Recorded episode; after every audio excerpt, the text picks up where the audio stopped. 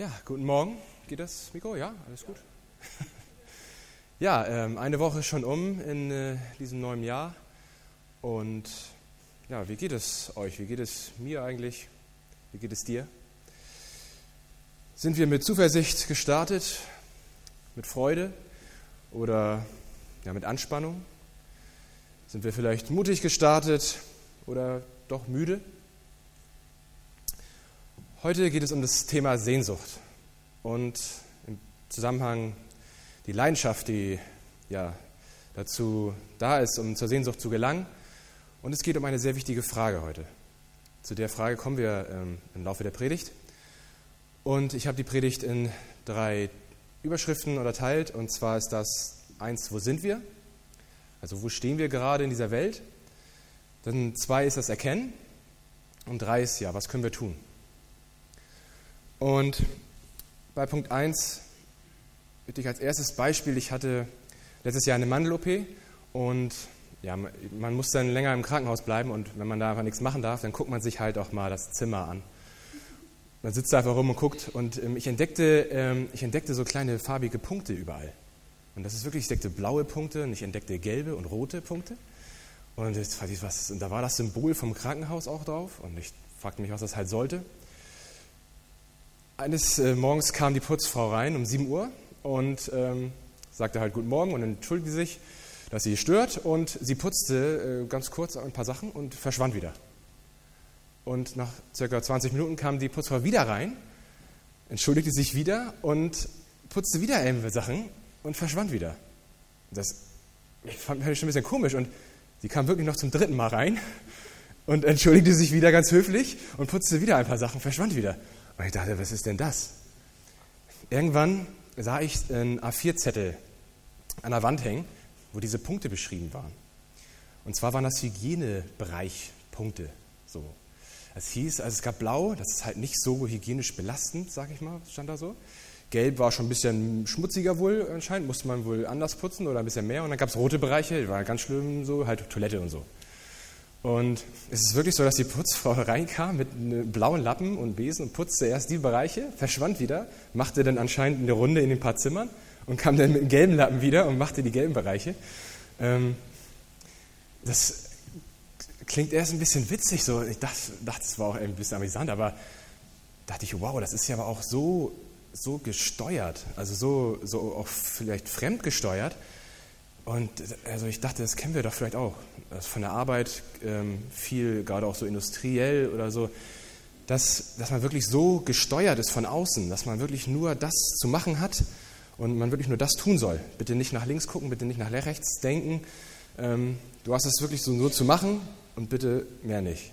Und dachte ich auch so, die, die, diese Putzkraft ist wirklich so, so, ja, so gesteuert, dass sie das macht, fertig, dann das und mit Farben und ähm, ja, ähm, das ist ein Beispiel, wo wir vielleicht gerade, wo diese Welt sich gerade bewegt. Ähm, dann natürlich ähm, die Medien, haben natürlich auch sehr einen großen Einfluss auf uns. Und ich möchte die auf keinen Fall ähm, verteufeln, die Medien oder sowas. Ähm, ich, die, sie gehören dazu. Ich gucke auch sehr gerne gute Filme, keine Frage. Man ähm, kann sich da schon mal gerne, ich finde das auch gut, wenn man sich mal rausnimmt, ist ja nicht verkehrt, mal zu entspannen und sich berieseln zu lassen. Aber ja, wie weit geht es? Wie weit äh, lassen wir uns äh, von den Medien so steuern, so beeinflussen, so beeinträchtigen, dass wir vielleicht das wahre Leben gar nicht mehr wirklich wahrnehmen? Also ich habe mal gelesen, dass ähm, wirklich Gehirnforscher so herausgefunden haben, bei Serien gucken, gibt es ja gerade so viele heutzutage, dass wenn man die länger guckt, dass im Gehirn das passiert, dass diese äh, Schauspieler das auslösen, als wären es reale Freunde oder der reale Freundeskreis. Das löst das Gleiche aus und man fühlt mit denen im Fernsehen.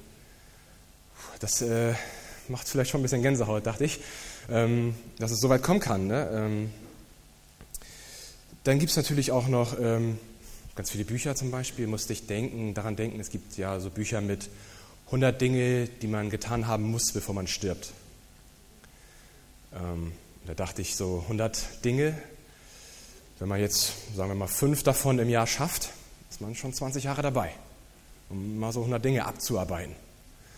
Ähm, es gab, ich habe äh, beim Arzt habe ich ein Buch im Regal gesehen, ähm, Da stand wirklich, ich musste dreimal hingucken, da stand wirklich tausend Orte, die sie gesehen haben sollten, bevor sie sterben. Geht noch weiter, das war nur Deutsch, Österreich und Schweiz. ähm, da dachte ich, viel Spaß beim Abarbeiten. Ähm, es gibt sogar noch ein Buch, muss ich noch erwähnen, das äh, mir auch irgendwie äh, ja, Freude gemacht, als ich das gesehen habe.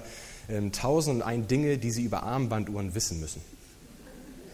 Wirklich kann, kann man bestellen, wirklich tausend, äh, 101 Dinge, also 100 Dinge, die Sie, Sie über Armbanduhren wissen müssen, stand da. Also habe ich mich gefragt, was sich man alles über Armbanduhren wissen muss, anscheinend. Ja, wo, was gibt es denn noch so, was wir uns in der Welt bewegen? Wir natürlich auch im christlichen Glauben. Und ich habe mich äh, mit diesem Buch mal wieder beschäftigt. Das ist äh, von John Eldridge und das heißt, finde das Leben, von dem du träumst. Ich habe es schon zum dritten Mal gelesen und das ist äh, viel für mich überhaupt, dieses Buch. Es ist nicht dick, aber für mich ist es dick. Ähm, ich möchte da eine kleine Passage vorlesen, wo John Eldridge ähm, beschreibt, wo sich eventuell der christliche Glaube bewegt oder wir uns da drinnen bewegen. Der christliche Glaube wird oft so dargestellt, als ginge es dabei entscheidend um die Übernahme eines Wissenssystems. Wir lernen, wo die Philister herkamen und wie viel eine Drachme heute wert wäre und allen möglichen Dinge über die alten Griechen, die im Urtext stehen. Wir lernen alles über die richtige Lehre, aber für unsere tiefste Sehnsucht sind die Informationen, die wir so aufnehmen, nahezu bedeutungslos. Dann sind da noch die Spielregeln, die auf die eine oder andere Art auf eine Anpassung unseres Verhaltens abzielen. Egal welche Kirche oder Gemeinde man sich anschließt, fast immer gibt es eine unausgesprochene Liste, in der Regel recht lang, von Dingen, die man besser nicht tun sollte, und eine weitere Liste der Dinge, die erlaubt oder sogar empfohlen sind.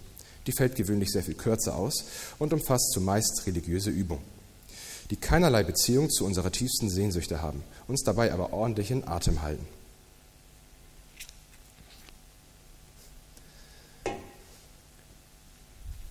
John Eldridge schreibt auch eine Begegnung ähm, in dem Buch, da ist er auch als Seelsorger unterwegs und er schreibt auch, ja, wie ein Ehepaar bei ihm ist und ähm, die Frau irgendwann den Mann fragt, ähm, ja, was, was willst du denn eigentlich? Was soll ich denn für dich tun mal?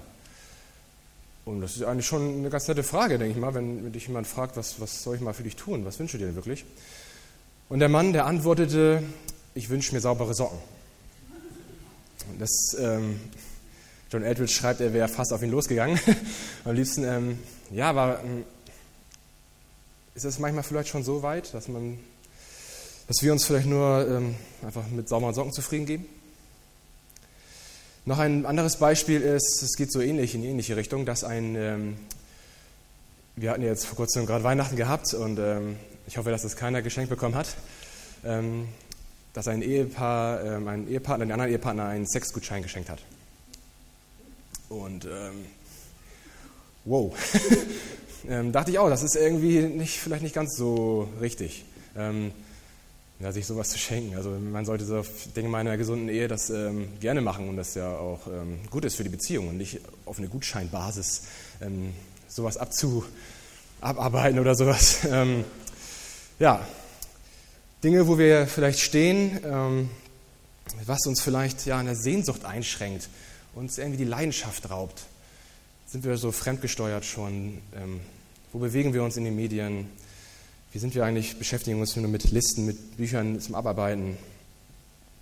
Und da kommen wir jetzt direkt zu Punkt 2 und das ist das Erkennen.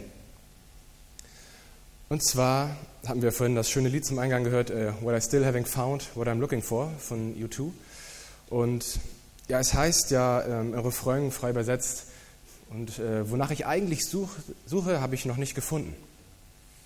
Und er singt in diesem Lied, ähm, ich habe die höchsten Berge äh, bestiegen und ähm, ich habe süße Honiglippen geküsst und ganz viele Sachen gemacht und ausprobiert, die ja auch nicht unbedingt schlecht sind. Ich meine, so Abenteuer zu machen, die höchsten Berge erklimmen und, und süße Honiglippen küssen, das ist ja wahrscheinlich auch alles nicht schlecht und macht ja auch Spaß. Aber trotzdem fand ich das interessant, weil er, er singt oder er erkennt, dass es nicht das, noch nicht das Richtige ist.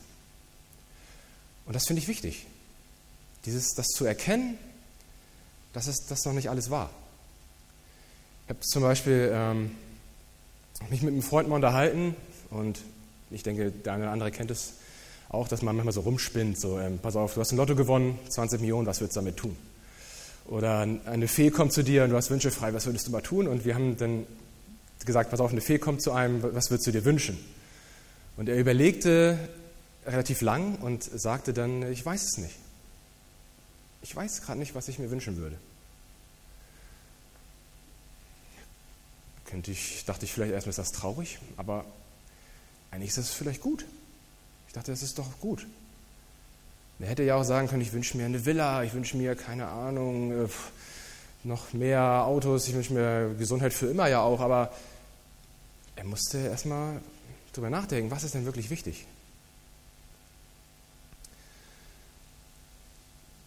Ich hatte mal überlegt, ähm, wer hat denn prozentual den größten Auslauf im Zoo von den Tieren? Und dann bin ich auf Meerschweinchen gekommen. Weil die haben immer so riesen Wiesen mit so riesen Holzhäusern, wirklich.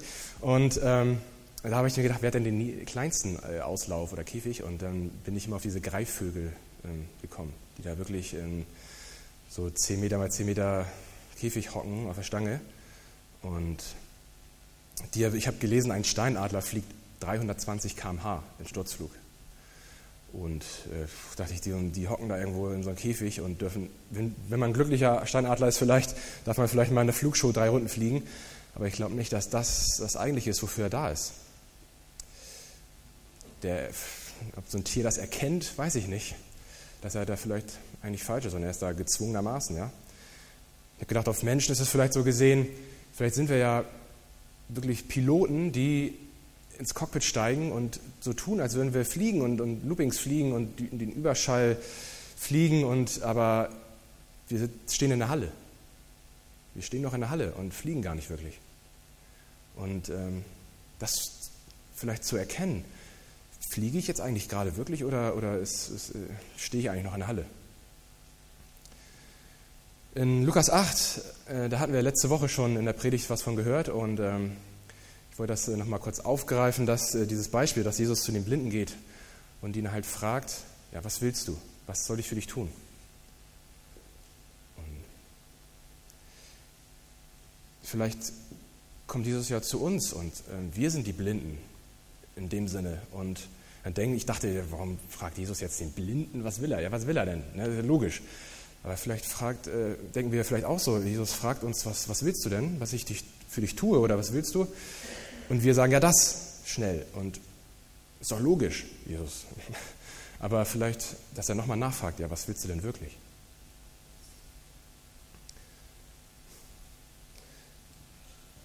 Ich habe noch mal ein Beispiel aus dem Buch ähm, dazu. Und zwar lese ich das einmal kurz vor. Nachdem wir monatelang keinen Schritt weitergekommen waren, fragte ich das Offensichtliche.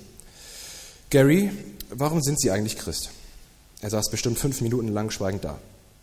Ich weiß es nicht. Ich vermute, weil es das Beste ist, was ich tun kann. Gibt es da irgendetwas, auf das Sie sich freuen? Eine Frucht des Glaubens gewissermaßen? Nö, nein, nicht wirklich. Was ist es sonst, Gary? Was wollen Sie? Nach einer längeren Pause sagte er, ich habe überhaupt keine Wünsche.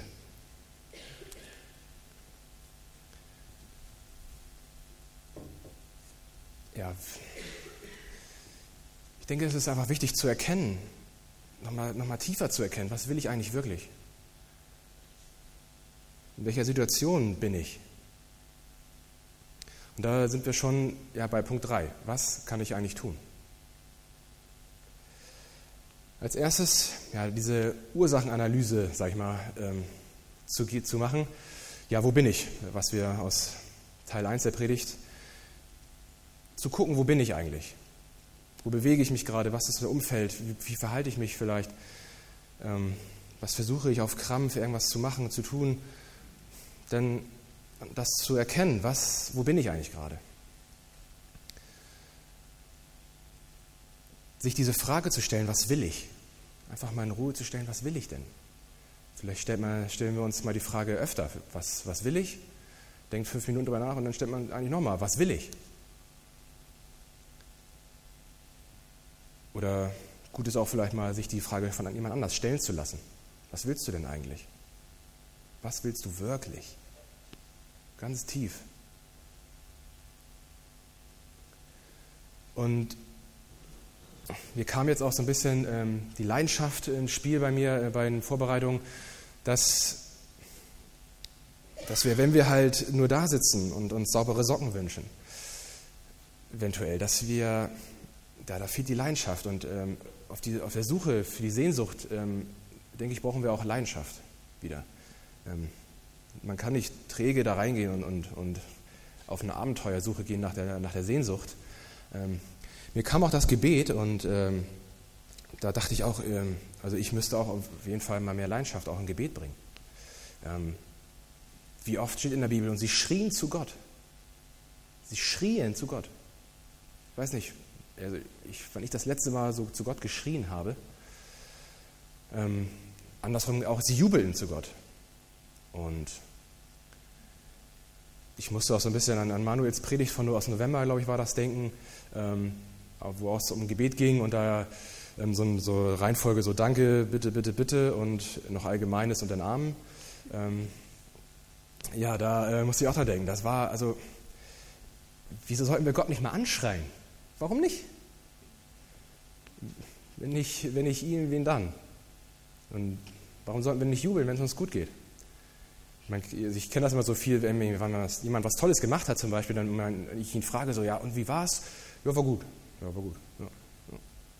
Aber ne, so, wie geht's dir? Gut, muss ja und so. Ähm, das auch mal ehrlich sagen und sich darüber freuen, dass mal was, was Gutes passiert ist.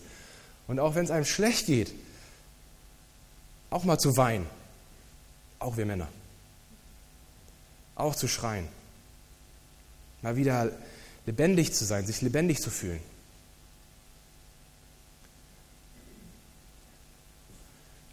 Mit Gott kann man, kann man, das, kann man das auch alles machen. Selbst ich musste an, an das Beispiel von Abraham denken, ähm, wo er um die Stadt, ja um Sodom äh, verhandelt. Ich meine, also mit Gott verhandeln, das ist ja auch schon so ein, ich habe noch nie mit Gott über irgendwas verhandelt. Also, fand ich auch sehr interessant, das einfach so mit Gott unterwegs zu sein. Und nach dem Gebet auch Schritte zu gehen, Schritte zu wagen. David hat Goliath auch nicht einfach äh, nur durch Gebet besiegt. Er musste auch den Stein schleudern. Und Samuel hat die Philister auch nicht, äh, hat nicht auch nicht nur gebetet und dann fielen die alle um. Er musste auch den Berg hoch und sie selber besiegen. Natürlich mit der Unterstützung Gottes, keine Frage. Und das Gebet vorweg, was ja auch am wichtigsten ist. Aber ich muss dann auch was tun. Der Leidenschaft hinterher, den Ruf der Sehnsucht hören und folgen. Ich habe ein Buch von ähm, Sebastian Fitzek auch gelesen. Und wer den kennt, der schreibt eigentlich so Horror-Thriller-Bücher. Ähm, er hat aber auch ein Buch geschrieben, das heißt Fische, die auf Bäume klettern. Und das ist wirklich ein sehr, sehr interessantes Buch. Hat, ist nicht christlich, aber ähm, ist halt sehr weltlich auch, wo wir uns steuern lassen und so. Und ich fand interessant auch, dass er gesagt hat, ähm, er sagte, wenn man ein Abenteuer machen möchte, dann dass man dann drei Punkte eventuell beachten kann. Also nach seiner Meinung nach, die Punkte sollte man beachten, ähm, sollte man alle mit Nein beantworten. Sobald man einen von diesen drei Punkten mit Ja beantwortet, sollte man das Abenteuer vielleicht nicht starten. Die drei Punkte sind, schadet es eurer Gesundheit? Kostet es eure Freiheit? Oder schadet es jemand anderem? Und er schreibt, wenn da nichts gegenspricht gegen all diese drei Punkte, Warum sollte man das nicht mal wagen oder etwas wagen? Schadet es deiner Gesundheit, kostet es deine Freiheit und schadet es jedem, einem anderen. Ja, sich zu trauen auch. Ähm, noch in ein Lied äh, von der Band Vizo, ähm, da singen die im Refrain, lieber ein Unglück, das vertraut ist, als ein Zustand, den du nicht kennst. Lieber Schmerz, den du erträgst, als ein Glück, das dich erschlägt. Lieber jeden Tag die Hölle als ein Stück vom Paradies, solange du weißt, woran du bist und wo vorn und hinten ist. Lieber ein Unglück, das vertraut ist, als ein Zustand, den du nicht kennst. Da hat man halt nicht so viel Mut. Da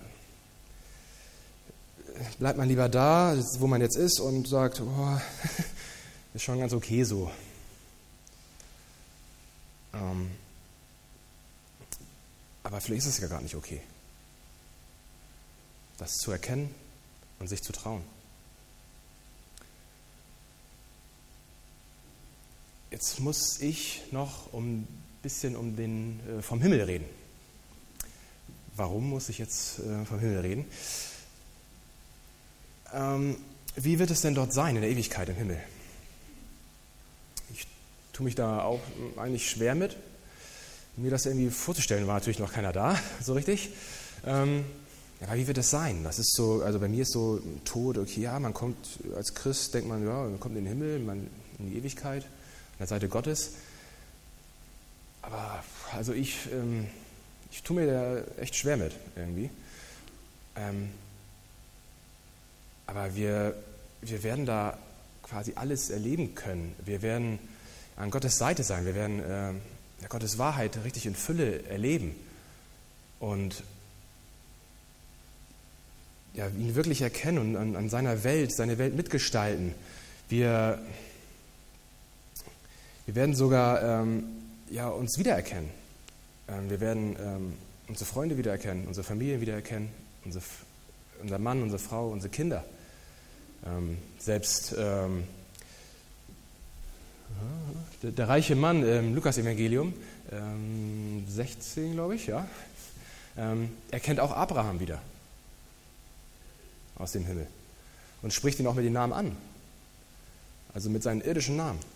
Und selbst Jesus kommt wieder nach seinem Tod und die Jünger erkennen ihn. Zwar hat er eine etwas andere Gestalt, aber sie erkennen ihn. Also warum sollten wir uns auch nicht wiedererkennen? Es wäre, also für mich wäre es total traurig, wenn ich ähm, meine Kinder zum Beispiel in der Ewigkeit nicht wiedersehen würde. Und ich glaube, dass wir so einen Gott nicht haben, der ähm, in der Ewigkeit ähm, ja, uns äh, von unseren lieben Menschen auf der Erde trennen und wir behalten unseren irdischen Namen.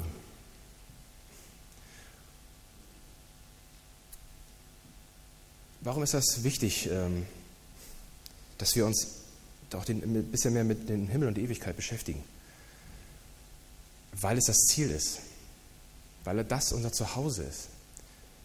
Wir können erst hundertprozentig unsere Sehnsucht stillen, wenn wir wirklich zu Hause sind.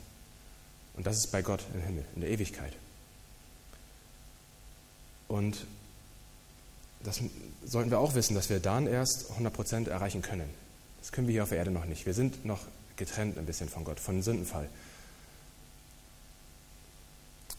Das Ziel zu kennen, sich auf das Ziel zu freuen, das macht den Weg doch ganz anders. Wenn, ich, wenn mich jemand einfach mit dem Auto einsammelt und sagt, komm, wir fahren los und ich weiß gar nicht wohin, also ich habe da ein bisschen Unbehagen und ich, also ich würde schon gerne wissen, wo es irgendwie hingeht. Und wenn ich weiß, was das Ziel ist, dann gehe ich den Weg ganz anders.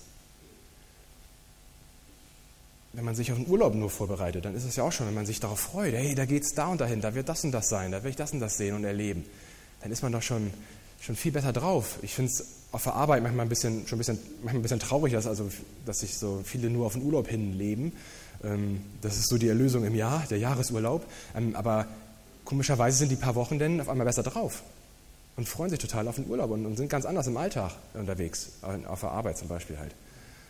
Und es ist denn ja auch so hier, dass das unser Zuhause ist, unser wirkliches Zuhause und wir diesen Weg ganz anders gehen, wenn wir uns darauf freuen, wenn wir wissen, was uns da erwartet. Dann bereite ich halt diesen Weg ganz anders.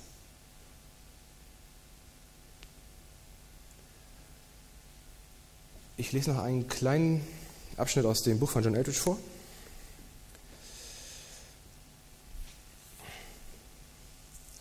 Zufriedenheit besteht nicht darin, dass wir von jedem Verlangen frei sind, sondern darin, dass wir frei genug sind, um dem tiefsten Verlangen nachzugehen. Zufriedenheit heißt nicht, dass wir so tun, als hätten wir keine Wünsche mehr oder als sei alles so, wie es sein soll.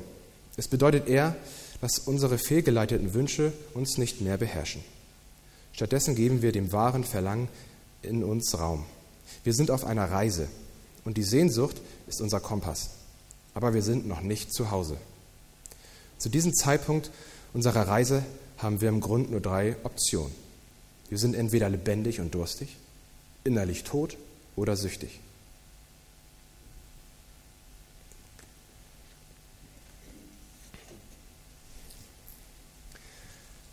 Was willst du? Was willst du auf diesem Weg zu deinem Ziel machen? Was willst du? Wo ist deine Sehnsucht? Wo sind deine Leidenschaften? Wo hast du sie vielleicht vernachlässigt, fallen gelassen? Bin ich zufrieden, mit sauberen Socken auf der Stange zu sitzen? Ist das, sind wir dafür geschaffen hier auf der Erde? Als Gottes Ebenbilder? Ist, Sehnsucht ist auf jeden Fall alles andere als schlecht. Und Leidenschaft ist auch alles andere als schlecht.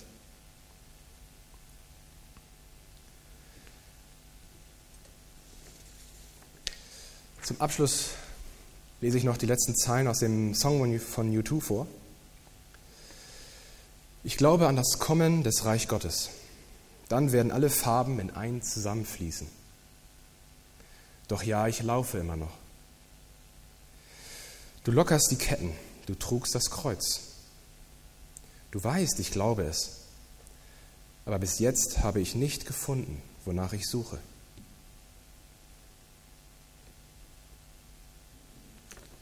Was will ich? Amen.